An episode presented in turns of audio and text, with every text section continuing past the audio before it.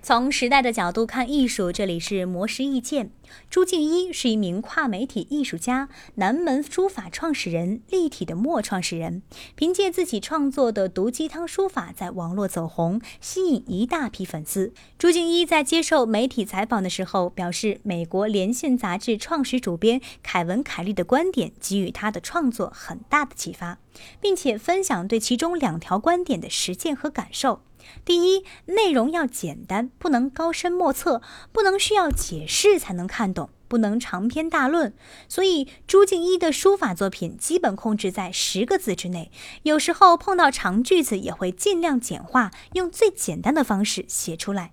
第二，内容要便于传播。朱静一表示，过去书法作品的落款都要写上某人于某年某月写于某处，但是自己的书法作品不但将落款简化到只有一个签名，而且纸张的样式也统一选择长条形状，适用于在社交平台传播转发。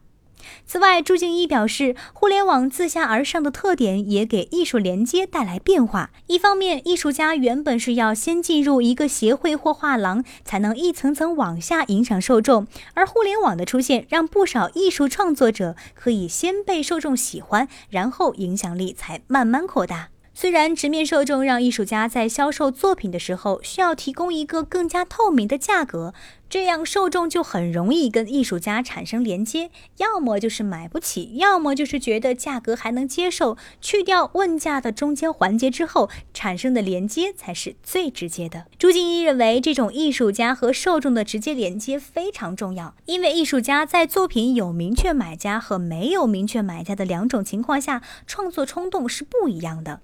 如果艺术家知道自己的作品一定会有人买的，就会觉得每一个作品。都不能白费。模式意见每晚九点准时更新。